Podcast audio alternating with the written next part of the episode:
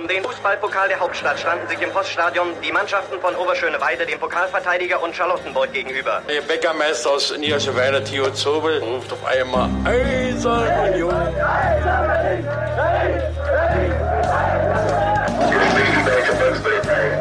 Eine Bankbürgschaft aus Unions Lizenzunterlagen hatte sich als gefälscht herausgestellt. Union ist gerettet. Union ruft alle Berliner Fußballfans dazu auf, sich am Räumen des Stadions von Schnee und Eis zu beteiligen.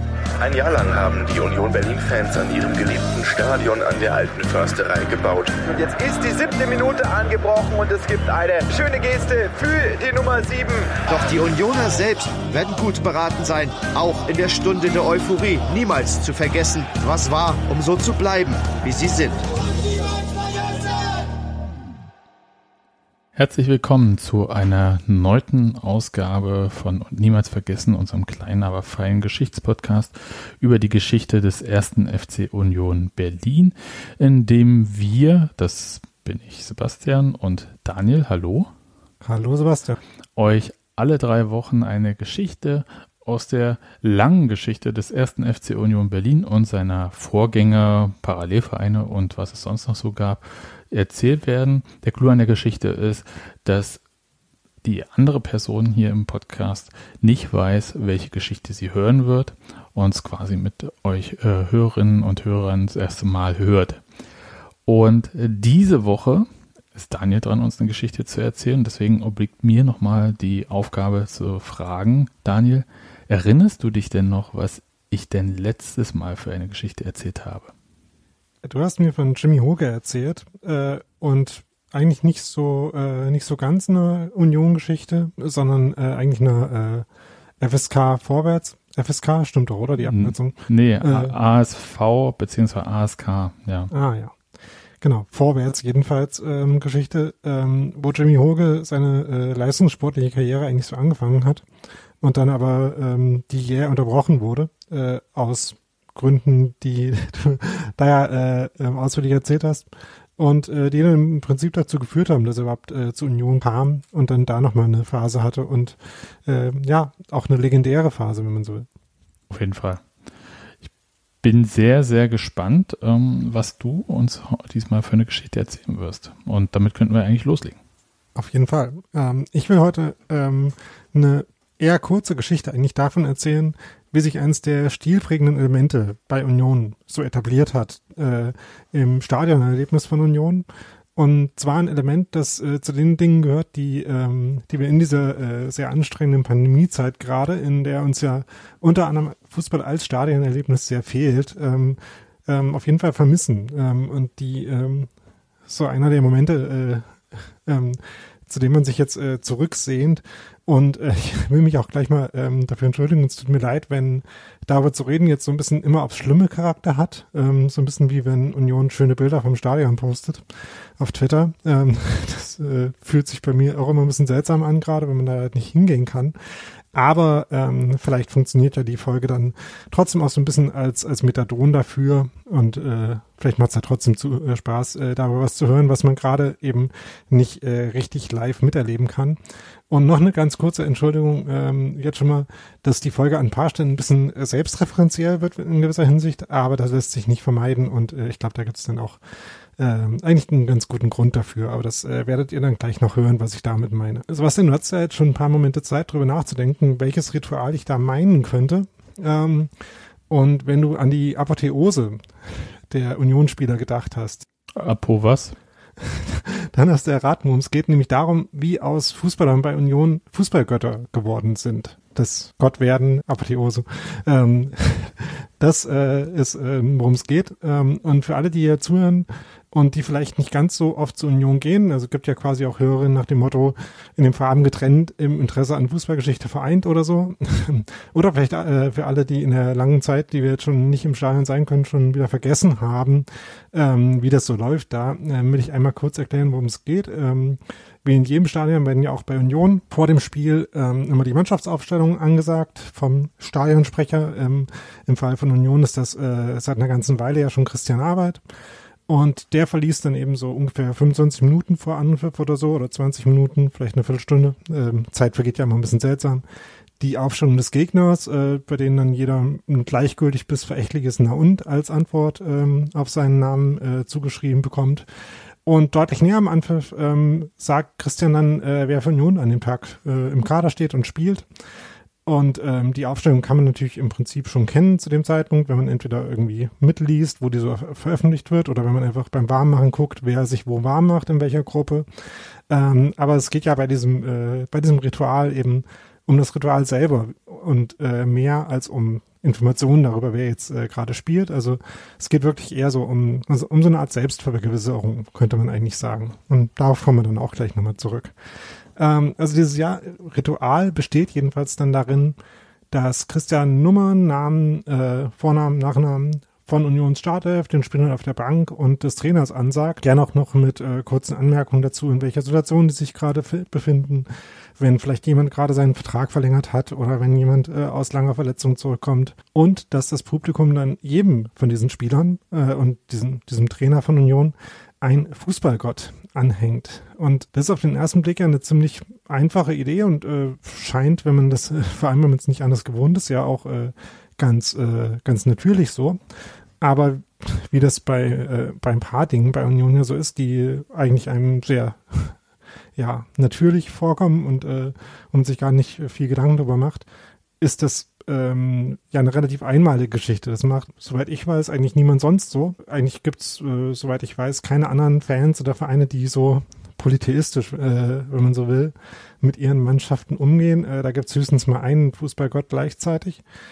Und dass es bei Union anders ist, ist deswegen auch was, was, ähm, was Beobachtern von außen immer mal wieder auffällt, wenn sie über Union reden oder über Union schreiben. Zum Beispiel war das auch der Fall, als der Deutschlandfunk vor einigen Jahren äh, schon mal ein Feature über Union gemacht hat. Und da können wir vielleicht auch gleich mal reinhören mit, mit einem kleinen O-Ton.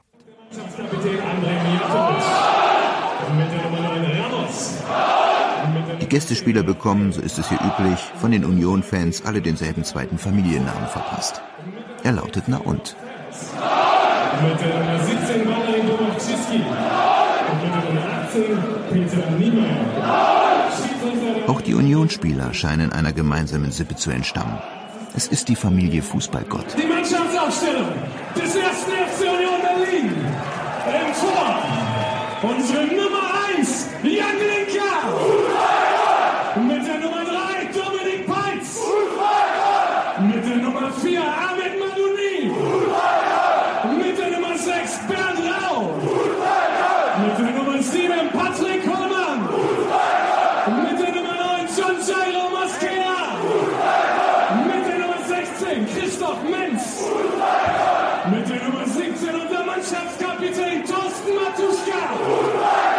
Und mit der Nummer 22, Karim Benjamina. Und mit der Nummer 23, Björn Brunnemann. Und nach vielen Monaten wieder dabei, heute in der Startformation. Meine Damen und Herren, mit der Nummer 29, Michael Parensen. Und das gleiche für die Jungs auf der Bank mit der 40, Marcel Oettinger. Und mit der Nummer 5 endlich wieder an Kader, Christian Stuck. Mit der Nummer 8 Makienga Mohani. Mit der Nummer 10 Santi Kolk. Die Nummer 15 Daniel Göllers. Mit der Nummer 19 Sinedu Ede. Und mit der Nummer 21 Halil Daplan. Unser Trainer heißt Neuhaus. Auf geht's, Leute. Das ist unser Stadion. Das ist unser Spiel. Gänsehaut gleich mal ein bisschen länger auslaufen lassen. Erstens, weil man es ja wirklich vermisst. Zweitens, weil ich äh, finde, dass es ein schönes Beispiel, wie dieses Ritual ist. Und drittens, weil man halt äh, in diesem äh, in diesem Kommentaren, den kurzen, die da noch mit drin waren, eben hört, dass das äh, offenbar was ist, was äh, Leuten auffällt und was ein gutes äh, Sinnbild für die Eigenheiten von Union so vorkommt. Und äh, unter anderem äh, letzteres, äh, das ist eben gerne mal als eine der Metaphern für, äh, für Union und wie das alles hier so funktioniert, verwendet wird. Äh, das hat eben auch dazu geführt, dass ich mich gefragt habe, seit wann ist das eigentlich so? Ähm, und wie kam man überhaupt darauf?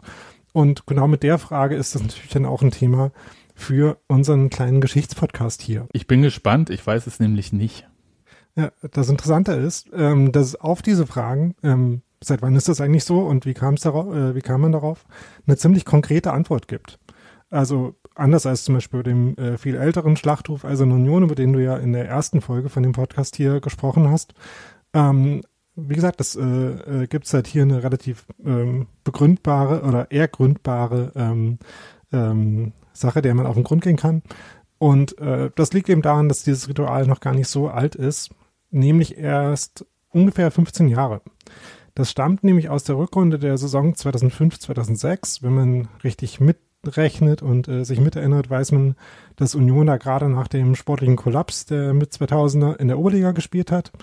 Und Christian, äh, Christian Arbeit hat die Entstehung dieses Rituals äh, in diesem Moment ähm, tatsächlich in dem, äh, in dem Film zur letzten Saison, zu der ersten Bundesliga-Saison, die das Union verstehste, äh, verlinken wir auch in den Show Notes, ähm, einmal erzählt. Und auch da können wir nochmal ganz kurz reinhören. Es war so, dass wir, dass es eine, eine Mannschaft gab, in der unglaublich viele Christians und Daniels mitspielten.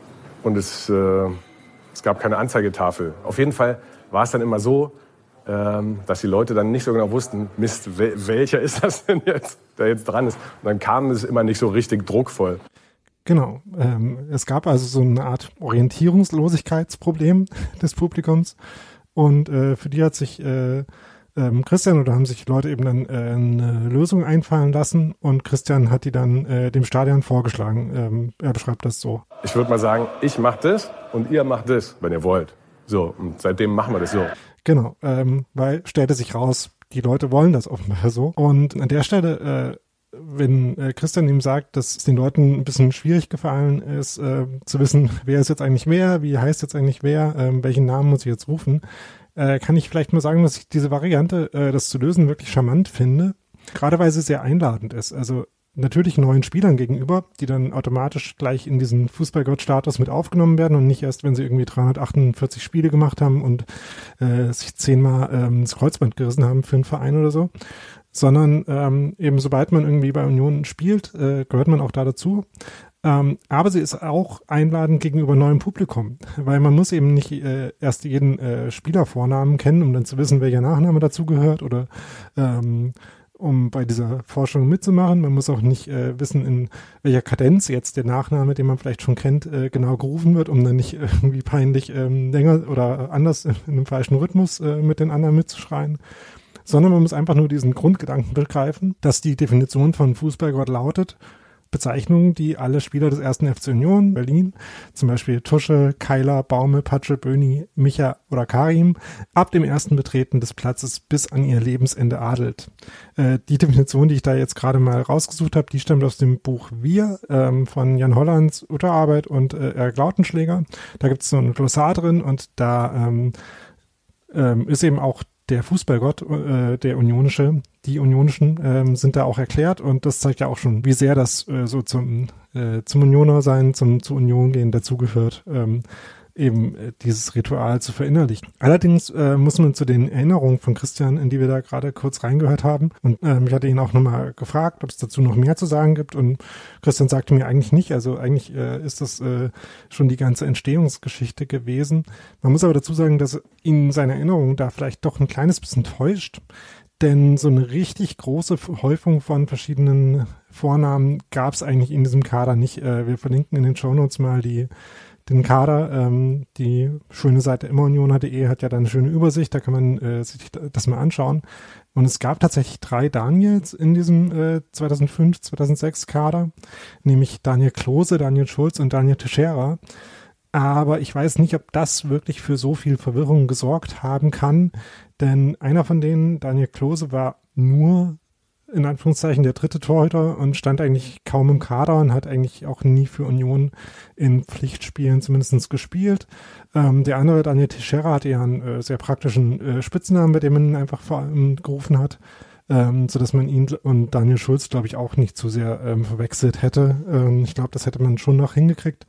Und eine Häufung von Christians, die ähm, die Christian da noch angesprochen hat. Und auch mit dem neuen Trainer, der zu dieser Rückrunde dazu kam, Christian Schreier, ähm, damals der äh, aus Neuruppin, wenn ich es gerade nicht verwechsel, gekommene. Ähm, ich verwechsel in, immer Neustrelitz und Neuruppin da, also deswegen. Genau.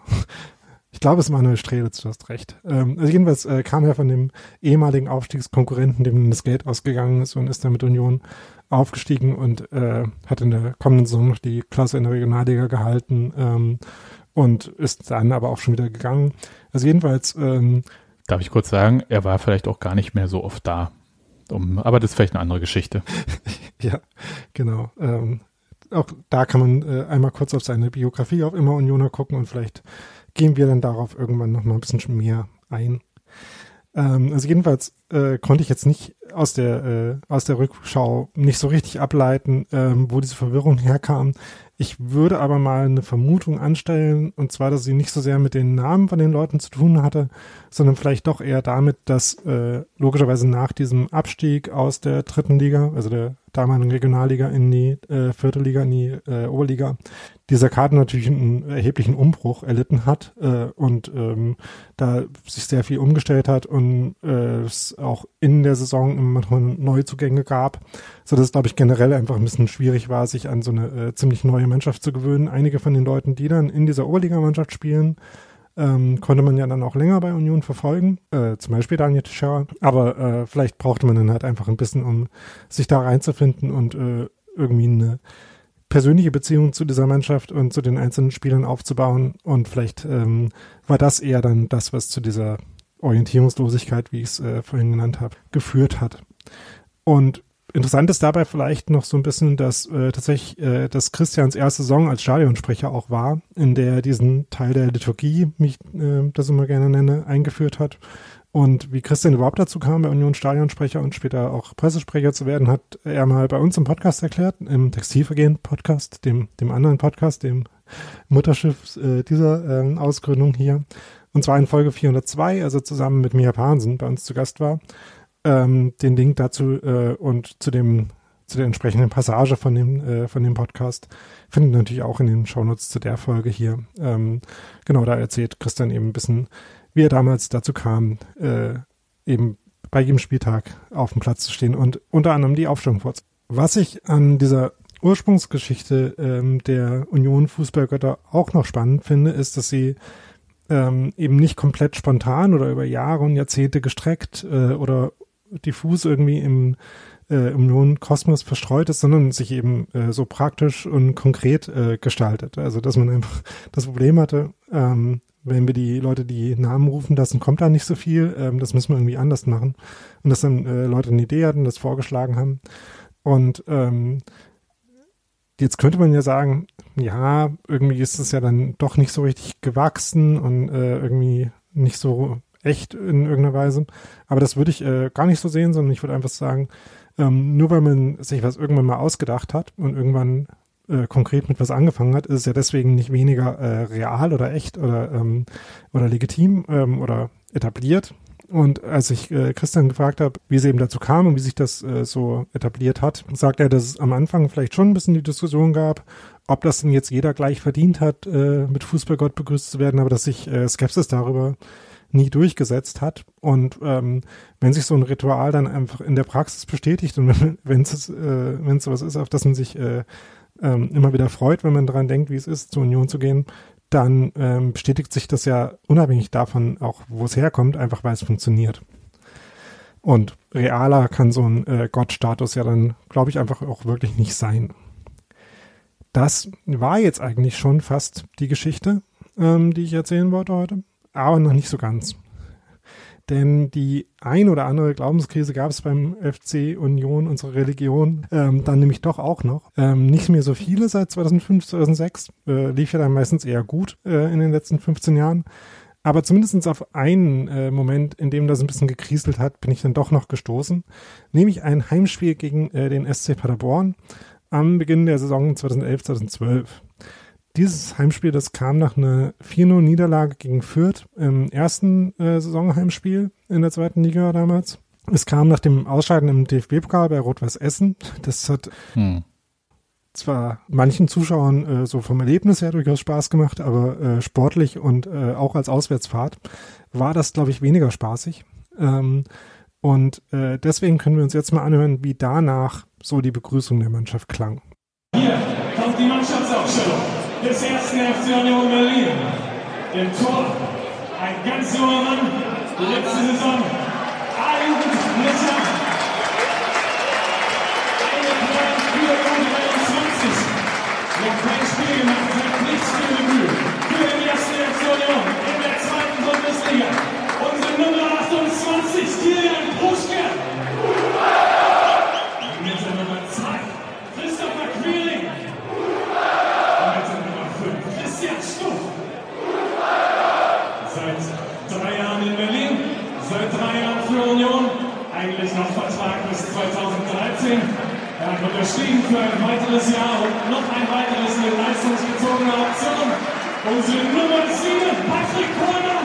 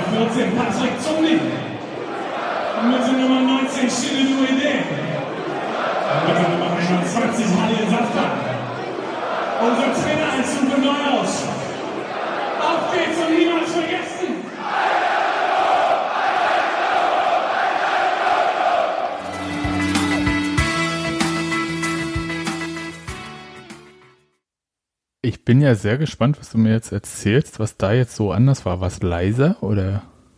Ja, ähm, also ich finde, dass man äh, da jetzt schon äh, deutlich eine gewisse Unzufriedenheit äh, rausgehört hat und vor allem eine Abstufung ähm, davon, äh, bei wem da lauter gerufen wurde.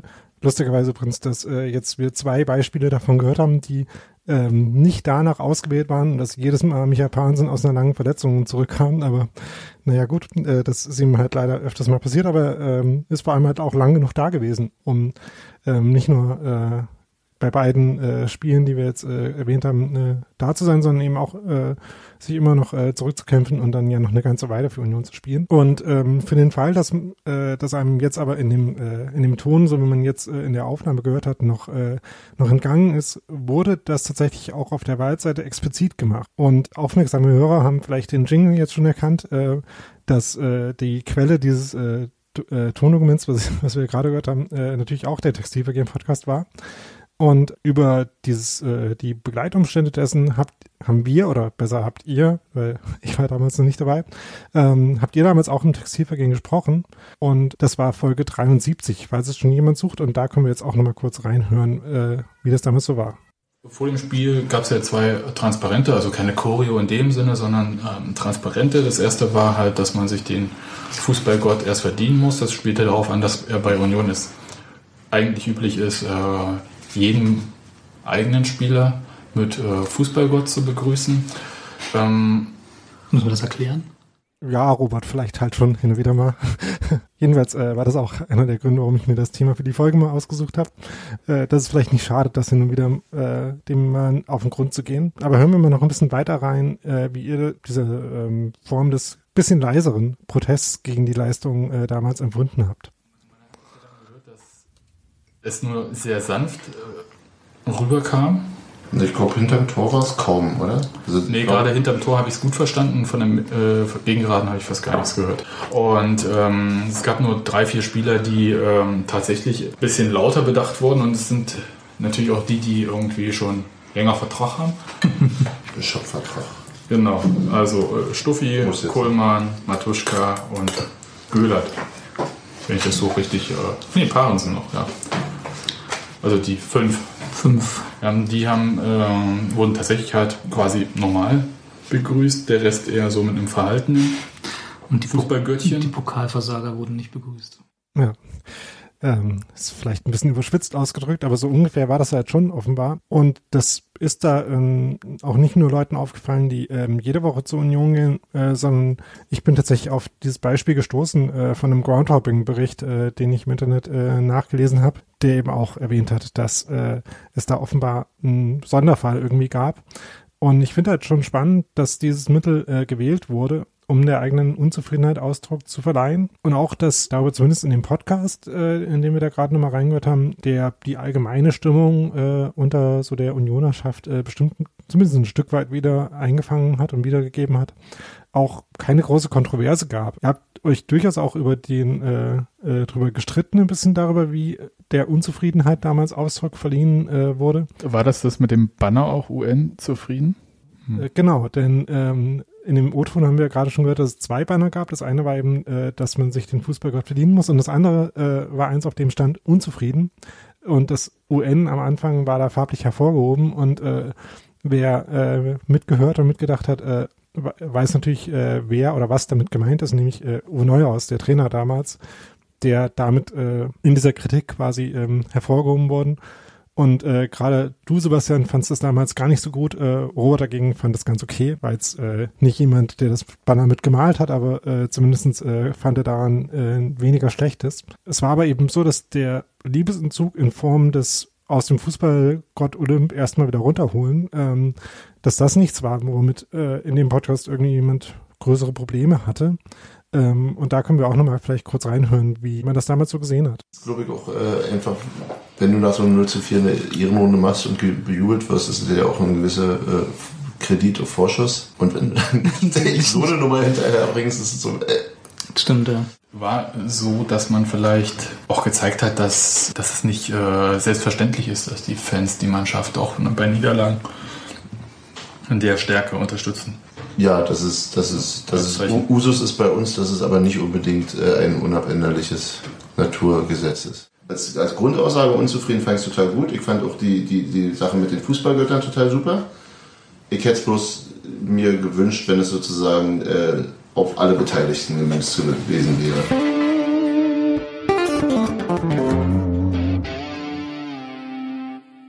Ja, also offenbar hatte man damals äh, nicht so äh, ein großes Problem damit, das äh, eben auch mal abzuändern, die Form, in der da Leute begrüßt und äh, Leuten ihre äh, ja, Zugehörigkeit äh, gezeigt wird.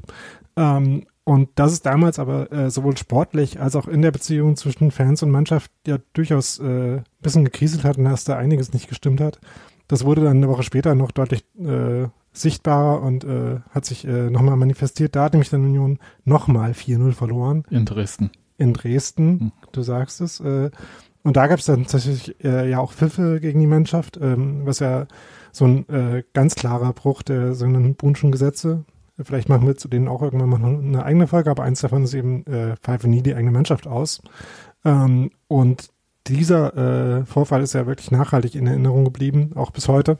Und äh, zum Beispiel, als wir in der Saison 2017, 18 durchaus eine ähm, sportlich sehr maue Situation hatten, uns auch äh, deutliche Unzufriedenheit gab, ähm, haben wir darüber ja auch äh, gesprochen, ähm, aber über das Fußballgott äh, nicht so sehr. Ich glaube auch, dass es mir zumindest äh, kein anderer Fall jetzt in den letzten Jahren äh, geblieben ist, in dem dieser gottgleiche Status der Unionsspieler äh, in irgendeiner Weise systematisch in Zweifel gezogen wurde.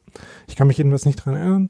Ähm, was öfter vorkommt, ist, dass dabei jemand eben äh, besonders laut und energisch äh, als Fußballgott äh, angesprochen wird. Entweder weil Micha Pransen sich mal wieder äh, von einer äh, schweren Verletzung erholt hat ähm, oder weil er auch in der Bundesliga im Kader steht oder so.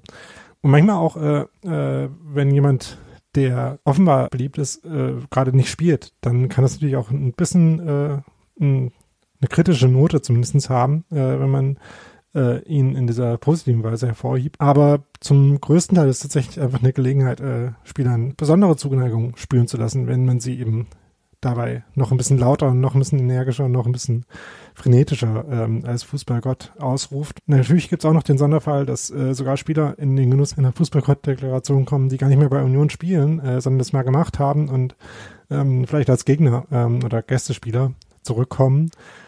Und ähm, vielleicht kann man an der Stelle jetzt nochmal ganz kurz den Bogen zum Anfang äh, der Folge spannen Nämlich, dass äh, ja sehr schade ist, dass etliche Fußballgötter noch gar nicht zu solchen erkoren werden konnten, weil sie einfach noch nicht äh, in dieser Saison, noch nicht vor Publikum im Stadion an der alten Försterei gespielt haben.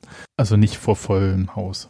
Ja, das, also ganz ohne Zuschauer äh, mussten bis jetzt äh, zum Beispiel Peter Muser und Leon Jako auskommen. Hm, Max Kruse hat, glaube ich, auch ohne. Max Kruse ähm, stand schon äh, in, den, in den ersten Spielen der Saison ein paar Mal im im Kader, aber er und Robin Knoche, die eben nur so vor sozial distanzierten, äh, deutlich reduzierten Publikum gespielt haben, fühlen sich dann vielleicht auch eher so als Halbgötter bis jetzt und ähm, haben dann hoffentlich nochmal die Gelegenheit mit äh, 22.000 und 12 Unioner in diese eben entsprechend begrüßen, zu feiern, dass man sich wieder äh, komplett im Stadion sehen kann und eben auch dieses Ritual wieder so begehen kann, wie man das gewohnt ist. Ja, das äh, ist die Geschichte der, äh, ja, der Union-Apotheose, wie ich es am Anfang gesagt habe. Okay, ich, hast du noch Fragen? Nee, ich habe erstmal gelernt, was Ap Apotheose heißt. Das ähm, werde ich wahrscheinlich aber in einer halben Minute schon wieder vergessen haben. Daher muss ich mich immer wieder dran erinnern. Deswegen nehmen wir den Kram ja auf. Ja, ist richtig. Kann ich mir immer wieder anhören. Äh, vor allem war mir überhaupt nicht bewusst, dass das so ein äh, dann machen wir das halt jetzt so äh, Aktion war, sondern mir war eher so, vom Gefühl her, dass es tatsächlich über die Zeit so ein bisschen gewachsen ist und äh, so wie dieses ähm, Na und, das ja nun, äh, glaube ich, einen Tick früher äh, eingeführt wurde, äh, statt der üblichen unflätigen Beschimpfung, ähm, dachte ich halt, dass das irgendwie so Stück für Stück sich halt etabliert hatte. Okay, das war für mich neu und äh, danke auch für diese Erinnerung. Also ich erinnere mich, äh, also gerade diese schlechte Zeit, die du jetzt nochmal so eingebracht hattest mit diesem äh, schlechten Saisonstart da unter Uwe Neuhaus. Ich erinnere mich tatsächlich nach diesem 0 zu 4 in Dresden gab es dann nochmal eine Aussprache beim Drachenbootrennen und ähm, unvergessen, wie Thorsten Matuschke da mit einem rosa Pullover erschienen ist. Ähm, war gut, aber war auch wirklich gut, äh, diese Aussprache, muss ich auch sagen. Okay, aber das sind ja ähm, ist toll. Und äh, danke nochmal auch an die für die Erinnerung an die äh, schlechte Tonqualität, mit der wir das, äh, den Textilvergehen-Podcast damals aufgenommen haben, indem wir einfach ein Aufnahmegerät in die Mitte gestellt haben und alle so reingesprochen haben. Weshalb aber auch immerhin nicht in der Kneipe. Also. Ja, das aber, dann nicht mehr. Aber auch in der Folge gab es übrigens einen sehr guten Auftritt des Podcast-Kinds, von daher. Ja, dann noch schreiend wahrscheinlich. Ja. Ja, ja. Cool. Wie gesagt, ja. Folge 73, wer Lust hat, da nochmal reinzuhören. Genau. Gut. Nee, mehr Fragen habe ich ehrlich gesagt nicht. Freue mich auch, wenn es mal wieder ins Stadion geht, irgendwann. Und dann ähm, den Leuten das angedeihen zu lassen. Die, äh, Auf jeden Fall.